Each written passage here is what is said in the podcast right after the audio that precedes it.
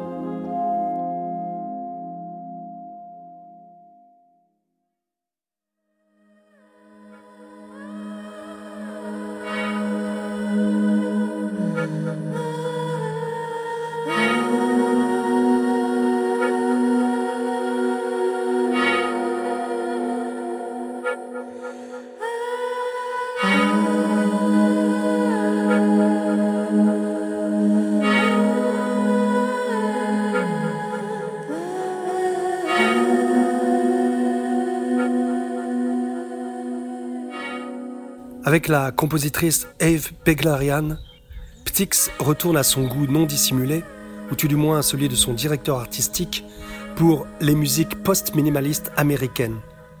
Kyle Gann, William Duckworth, John Luther Adams font partie des quelques noms qui ont forgé le chemin de l'ensemble Ptix. Et c'est peut-être sur cette route qu'un jour, l'univers non moins original d'Eve Beglarian fut croisé, il y a quelques années. Ce qui est frappant chez nombre de ces artistes nord-américains, c'est leur admiration et leur connaissance de la culture française. Plus particulièrement, Yves Beglarian semble percer les mystères du compositeur médiéval Guillaume de Machaut, bien mieux que nombre de nos contemporains français. Une partie de l'émission sera consacrée au cycle qu'elle a entrepris depuis plusieurs années autour de Machaut, en renouvelant la musique de ce poète et musicien au prisme d'univers musicaux plus récents. Cet art du mash-up, c'est-à-dire la création par collage de deux musiques préexistantes, Yves Beglarian ne la réserve pas à la musique de Guillaume de Machaut. C'est avec un autre mélange incongru que nous allons pénétrer dans l'univers de cette créatrice originale. Je ne vous en dis pas plus et vous laisse en compagnie des musiciens de l'ensemble Ptix pour la première œuvre qui était au programme d'un concert donné le 13 février au Nouvel Atrium de Saint-Avertin. Bruni Fit sera interprété par Alice Dieval au piano, Pierre Mal au violon, Anthony Chénaud à l'alto, Pauline Van Act à la flûte, Christophe Rostand à la trompette. Je les accompagnais au caronne.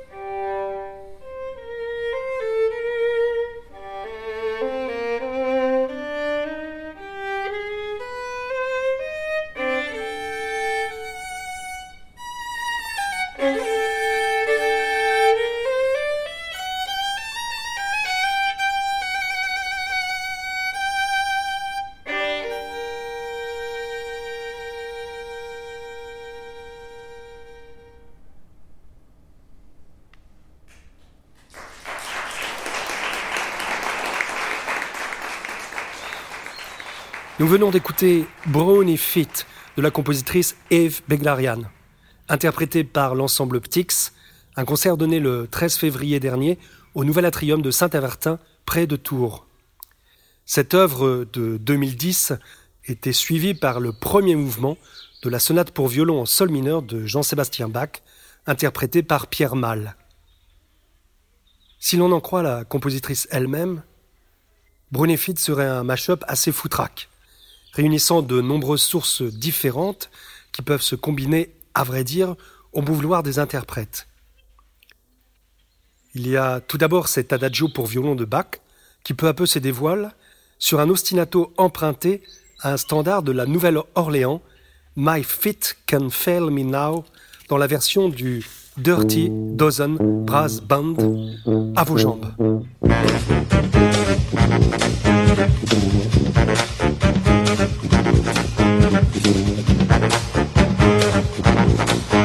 Well, my feet can't fail me now, my feet can't fail me now.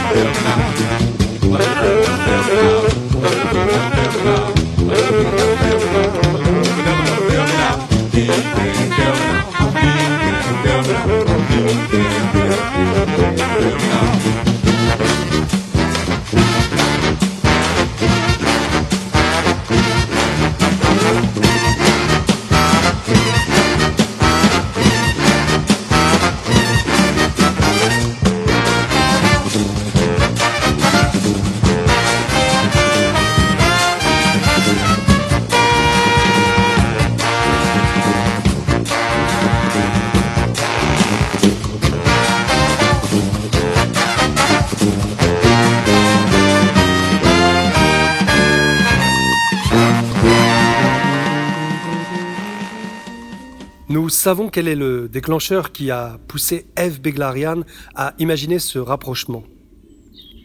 Le 28 août 2005, les États-Unis connaissent un des plus violents ouragans et le sud du pays va être particulièrement impacté par ce qui n'est au début qu'une tempête tropicale. C'est le pays le plus riche du monde, mais on ne peut rien ou très peu contre les cyclones. Comme on s'y attendait, la Louisiane, au sud des États-Unis, a donc été frappée par les vents très violents et les pluies diluviennes. La tempête, heureusement, je vous le disais, a légèrement faibli en touchant les côtes. Paul de Genève. La Louisiane balayée par Katrina. Rien ne semble résister à l'un des cyclones les plus puissants jamais survenus aux États-Unis. En début de matinée, des vents de plus de 200 km/h ont été enregistrés. Des arbres, des maisons ont été renversés et plusieurs lignes à haute tension ont été arrachées, privant plus de 370 000 personnes d'électricité. L'ouragan se déplace maintenant à une vitesse de 27 km/h vers l'Alabama. Sa taille dépasse les 1000 km de diamètre. En touchant la Terre, Katrina a toutefois baissé en intensité, rétrogradant au niveau 3 d'une échelle comptant 5 niveaux. L'œil du cyclone se situe à environ 55 km à l'est de la Nouvelle-Orléans, une ville aujourd'hui quasiment déserte. Hier, le maire a ordonné à ses habitants d'évacuer. Toutefois, quelques dizaines de milliers de personnes sont restées. Beaucoup ont trouvé refuge sous le dôme qui abrite d'habitude le stade de football local. Des pluies torrentielles s'abattent sur la ville, laissant maintenant craindre des inondations. Pour l'instant, les digues qui protègent la Nouvelle-Orléans semblent tenir. C'était pourtant la principale crainte des autorités locales le centre historique étant construit sous le niveau de la mer. George Bush a lui-même demandé aux habitants de ne pas quitter leurs abris tant que les autorités locales ne l'auront pas demandé. Au large, les compagnies pétrolières ont fermé un très grand nombre d'installations du golfe du Mexique. Trois personnes âgées sont mortes au cours de leurs évacuations, mais jeudi, en passant sur la Floride, Katrina a tué sept personnes et a privé plus d'un million d'habitants d'électricité. Pour réagir à cette tragédie, Eve Beglarian va concevoir un projet intitulé The Flood, l'inondation, qui témoigne de l'importance de ce phénomène dans la culture américaine, empreinte du déluge biblique, du long fleuve Mississippi qu'Eve a parcouru en vélo et en kayak sur tout son long, ou encore de la tempête Katrina. Brunefit est une extrapolation de ce projet plus large et se veut également un objet militant à bien des égards. La pièce peut être en effet interprétée en incluant deux autres éléments musicaux. Une boucle rythmique, extrait de Funky Drummer de James Brown, et un sample de George W. Bush. Nous les retrouvons au début de la version qu'Eve Beglarian a enregistrée en compagnie du Guidonian Hand Trombone Quartet et du trio Brim. Brownie.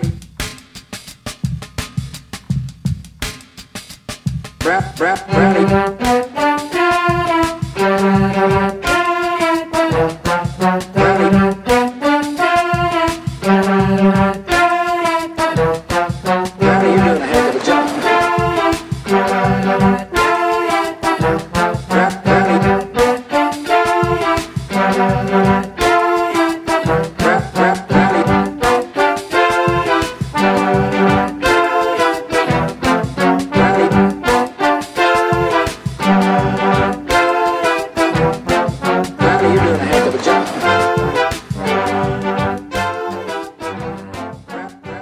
Intéressons-nous un petit moment sur ce sample du Funky Drummer, qui est une des tournes rythmiques les plus samplées au monde.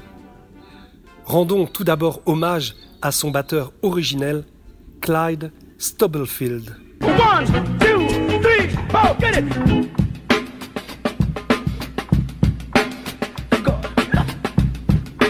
Avant de le retrouver chez Dr. Dre, Loop, Fiasco et tant d'autres dont vous retrouverez les références sur notre site internet à la page consacrée au podcast.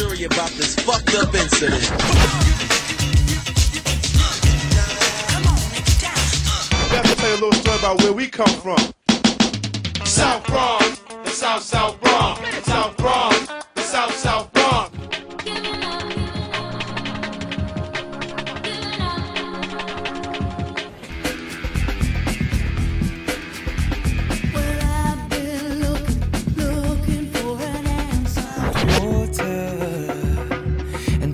again, be sinking in.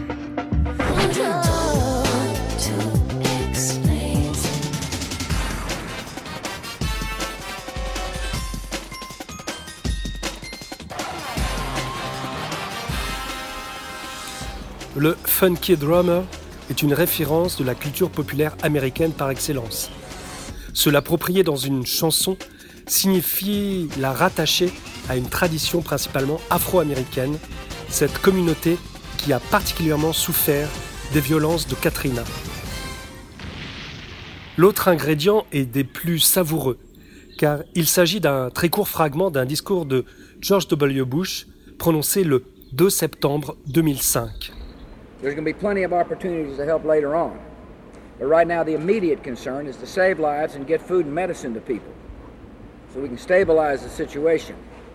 Uh, again, I, I want to thank you all for, and Brownie, you're doing a heck of a job. The FEMA director is working 24 Le président des États-Unis félicite alors Brownie, c'est-à-dire Michael D. Brown, directeur de l'Agence fédérale de gestion des urgences. Il le félicite d'avoir fait un sacré boulot. A heck of job. Cette phrase a suscité de vives critiques dans les médias et chez les populations impactées, car la gestion de la catastrophe a été considérée après coup et unanimement comme extrêmement lente, mal coordonnée et inefficace. Le fameux Brownie démissionnera une dizaine de jours plus tard. Cette phrase, You're doing a a job, est devenue au fil de temps un gimmick, une antiphrase célèbre pour désigner une tâche particulièrement ratée. Et quand Eve Beglarian assemble tous ces matériaux hétérogènes, c'est peut-être finalement pour faire se télescoper plusieurs sentiments qu'elle a pu ressentir simultanément ou partager collectivement avec les victimes de Katrina. Au final, ce joli pot pourri, avec toutes ces strates de signifiants et de sous-textes, exprime une vision en mouvement d'un événement complexe. Et en toute simplicité, Bronefit se résume à une transformation de la boucle répétitive du début, obsédante, comme ces images médiatiques qui tournent en rond sur les chaînes d'information dès qu'une catastrophe arrive, boucle qui devient chaotique par le décalage des voix instrumentales et par l'apparition de la musique de Bach, qui met en jeu ici le rôle salvateur d'un langage harmonieux, mélodieux, dans un sacré qui invite à l'apaisement. On pourrait dire de Bronefit qu'il s'agit d'un mash-up initiatique pour conjurer le mauvais sort.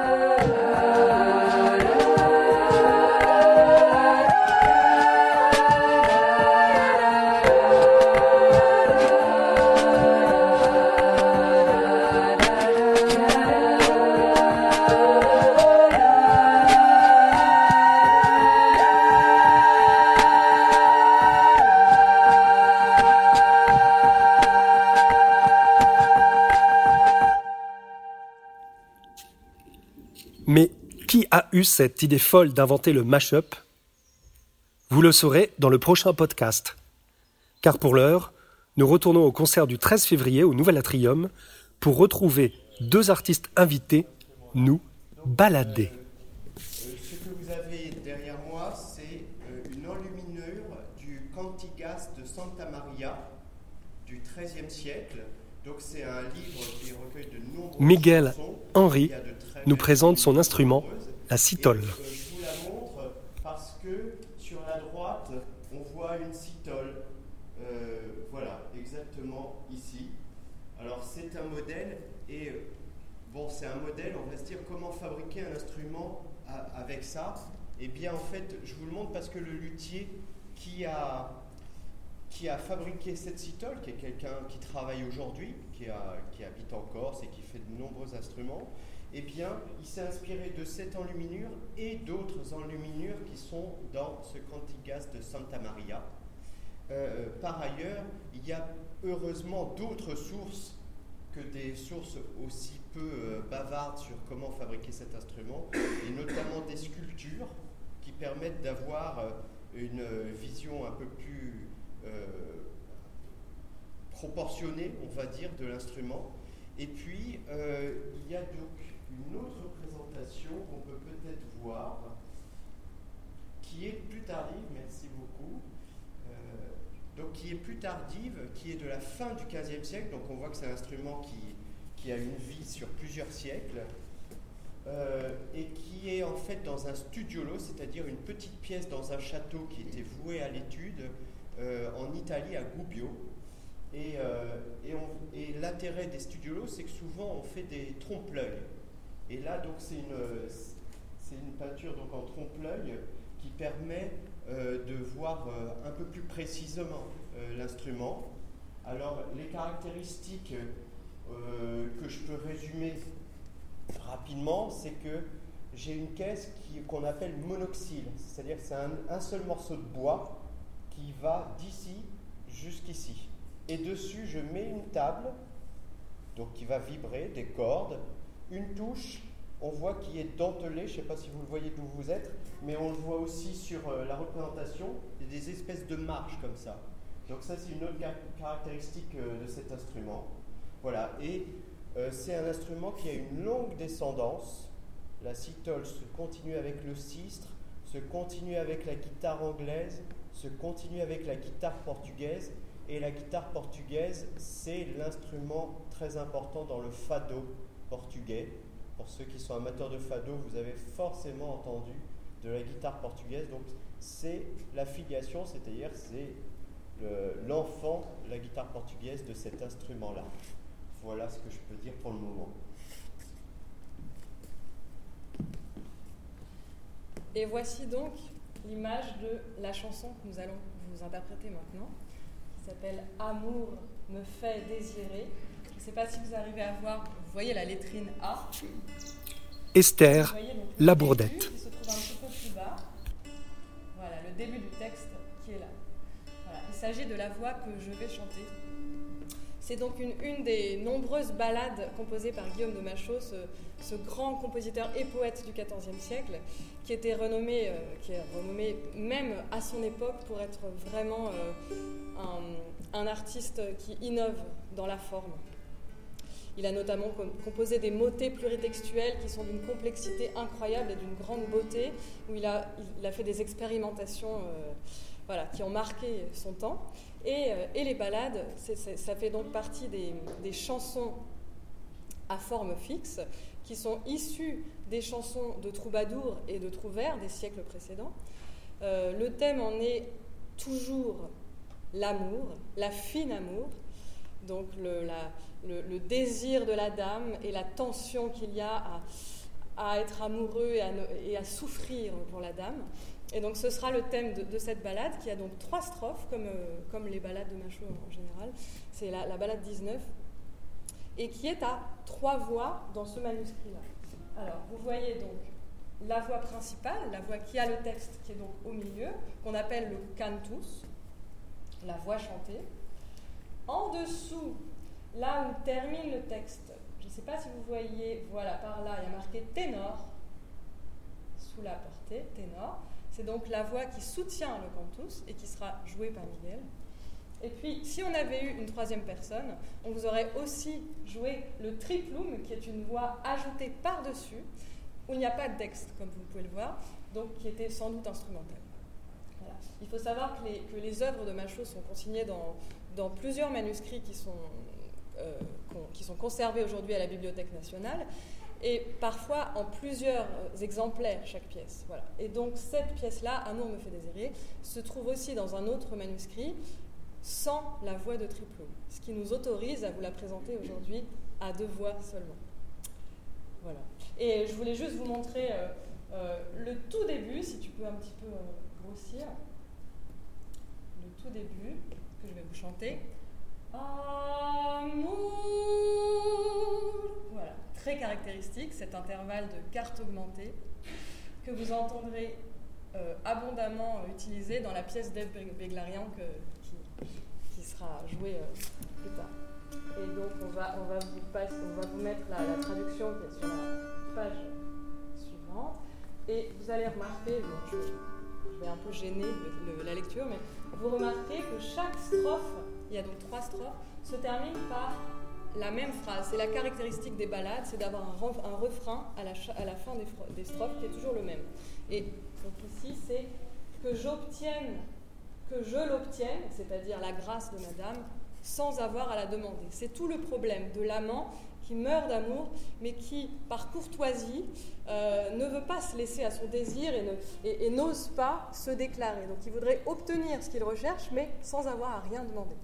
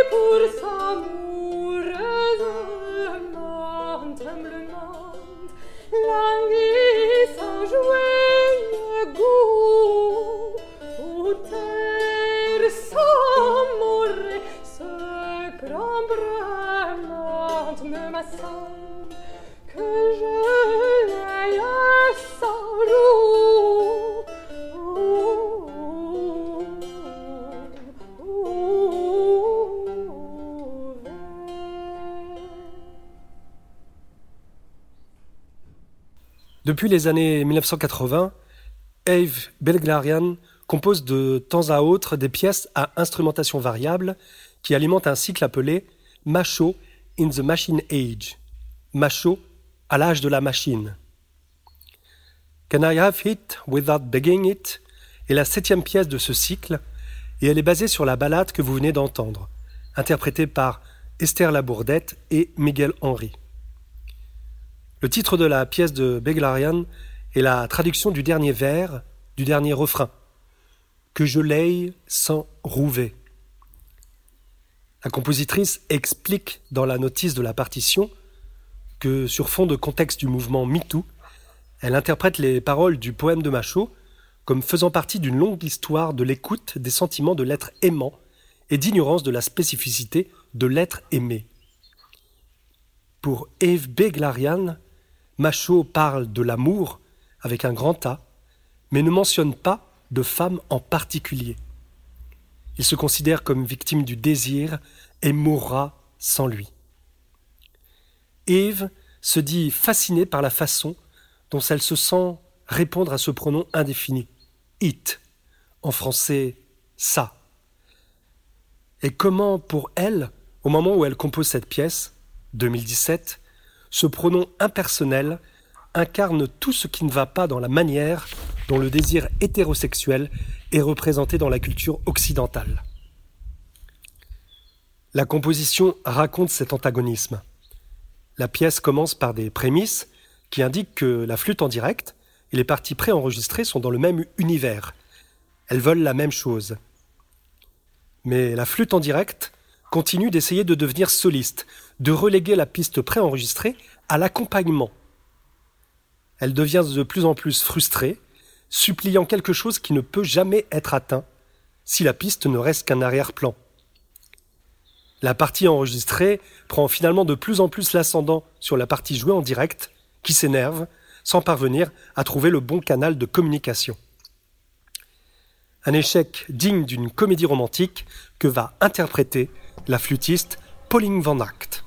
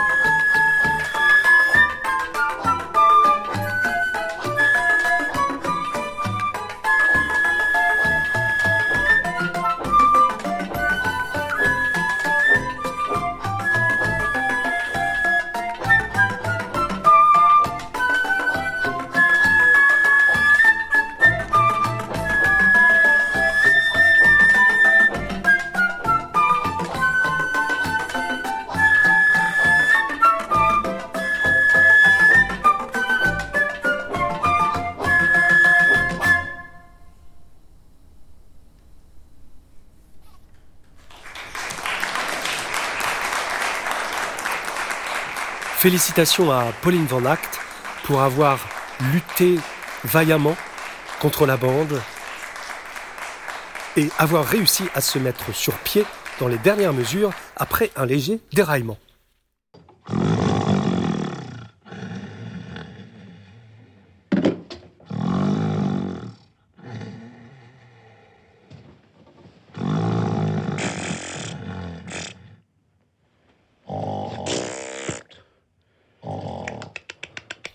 Musique à dormir éveillé. Ou comment la musique peut accompagner vos nuits sans sommeil. Aujourd'hui, Pierrick Jacques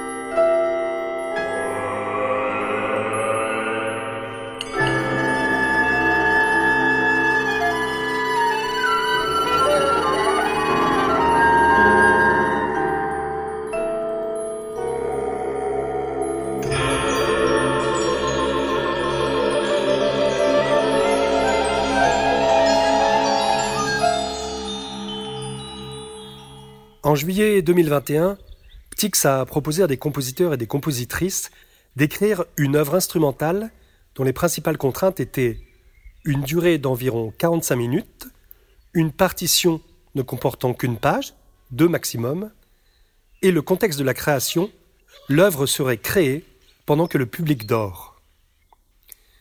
Pierrick Jacques Mose fait partie des douze lauréats retenus, et sa composition pour piano, Les couleurs de Jonas, sera créée lors de l'In-Nuit qui se tiendra le 30 juillet pendant le festival Les Inentendus à Neuville-le-Roi. Pierrick est un jeune compositeur assez discret. Ne cherchez pas à écouter son œuvre complète sur une page internet, vous vous casserez le nez. Écoutez Pluton, écoutons plutôt les précieux extraits qu'il a bien voulu partager avec nous.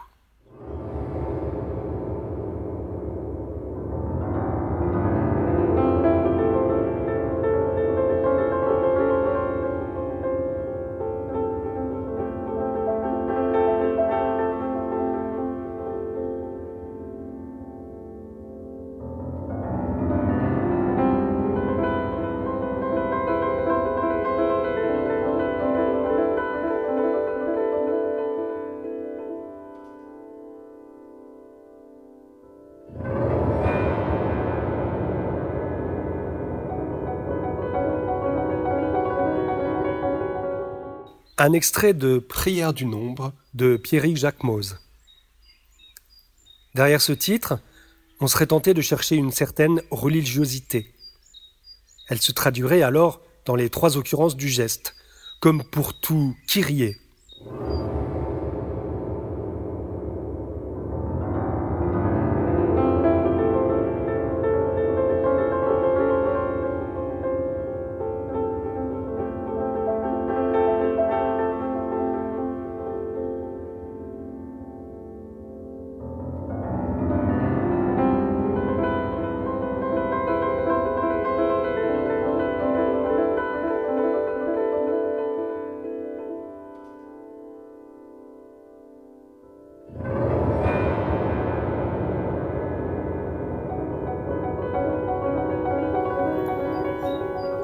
Réécoute, on se dit que ce flottement des harmonies qui empilent des secondes et des tierces pourrait bien évoquer des cloches.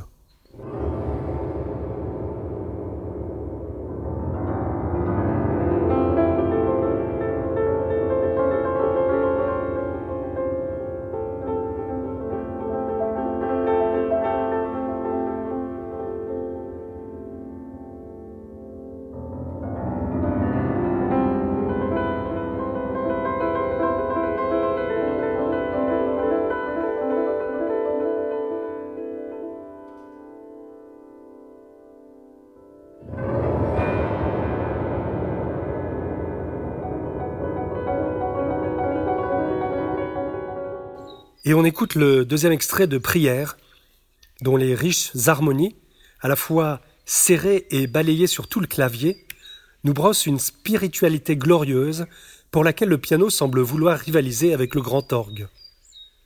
On devine une modalité de la deuxième moitié du XXe siècle qu'ont simultanément employé Olivier Messiaen et Thelonious Monk.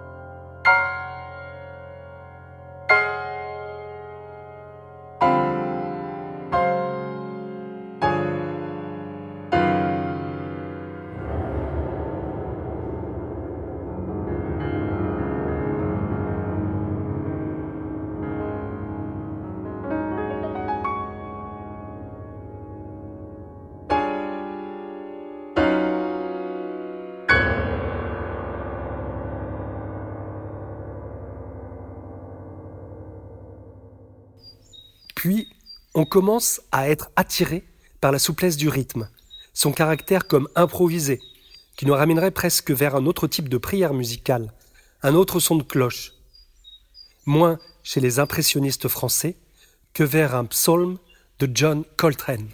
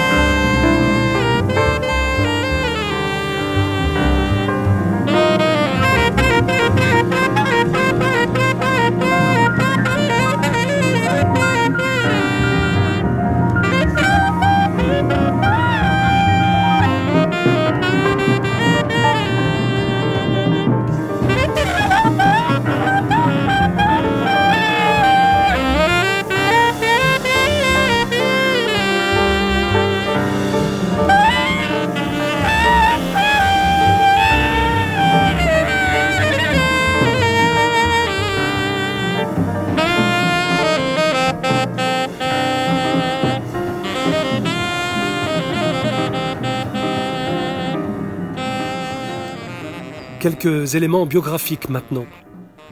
Pierrick Jacques Mose a 32 ans et sa pratique de la composition est relativement récente. Avant, révèle-t-il, il pratiquait le jazz de manière récréative dans différentes formations en tant que guitariste. Vers 25 ans, il entreprend des études dans cette discipline auprès de Christophe de Kounonov au Conservatoire de Montpellier. Il suit également des cours d'écriture, d'analyse, d'orchestration et d'orgue. Il poursuit son apprentissage à Strasbourg avec Tom Mace et Daniel D'Adamo. Aujourd'hui, il est lancé dans sa vie de compositeur et développe une affection particulière pour les musiques mixtes. Nous allons en découvrir les couleurs avec le premier extrait de Dialogue d'ailleurs, une pièce pour saxophone et électronique en temps réel de 2019.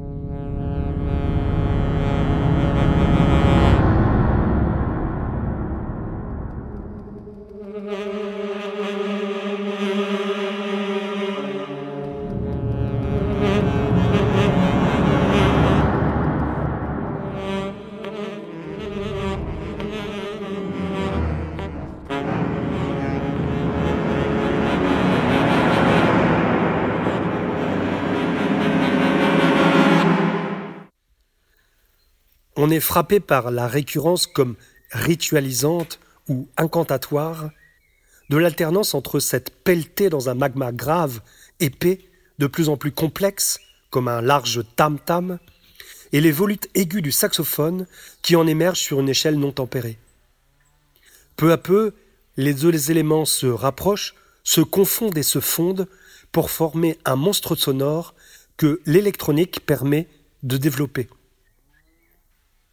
Le compositeur reconnaît être influencé par la musique spectrale et on ne pourra que le suivre à poursuivre les voies ouvertes par Gérard Griset, entre autres.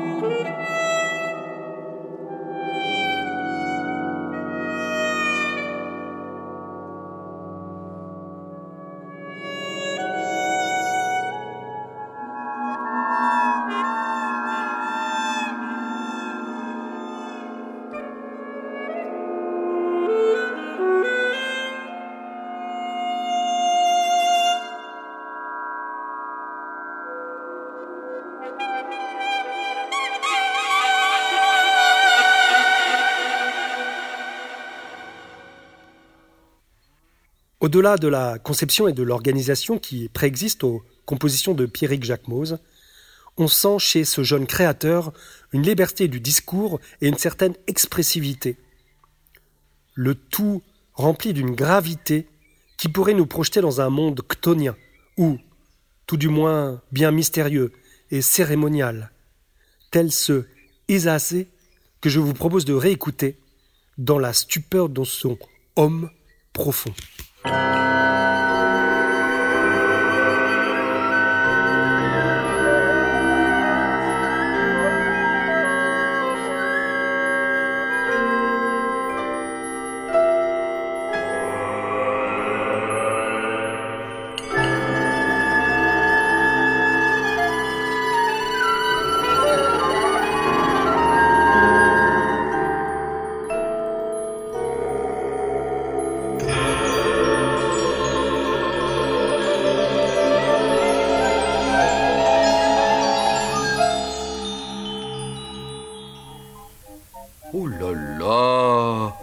de bruit, mon cher nounours, mes petits amis.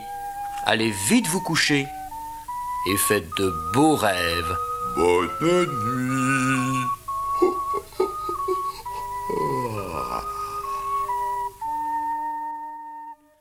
Rendez-vous dans la nuit du 29 au 30 juillet 2022, pendant les Inentendus, pour découvrir la création de Pierrick Jacquemose, Les couleurs de Jonas.